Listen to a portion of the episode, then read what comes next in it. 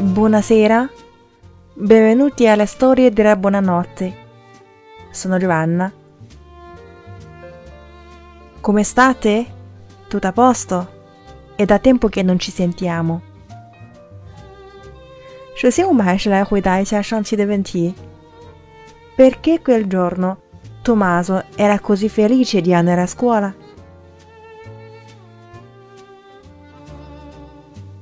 Perché la maestra ha promesso i colori e i disegni tutta la lezione.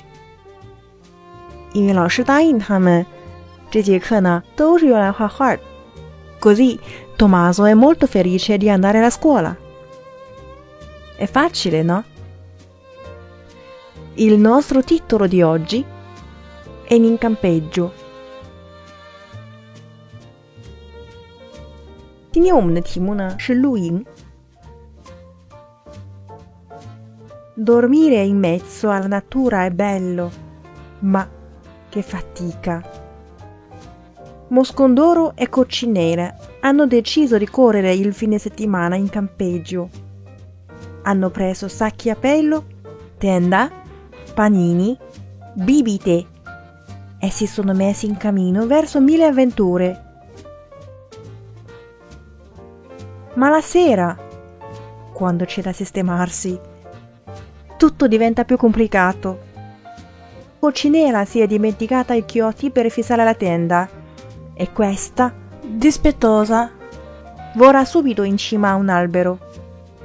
Moscondoro, per arrostire le salsicce, per poco non dà fuoco a tutto il campeggio.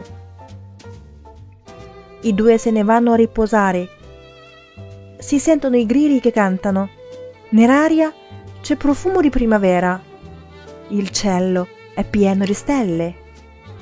Ma... Accidenti! Quanto è duro dormire per terra! grida Coccinella. E per forza.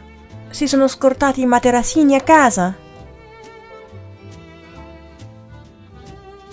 La nostra domanda d'oggi... Cosa hanno preso i due insetti in campeggio? 这两个小昆虫带了什么东西去露营呢？Ancora non è una domanda difficile. La storiera d'oggi è finita. Buonanotte e soni d'oro a tutti.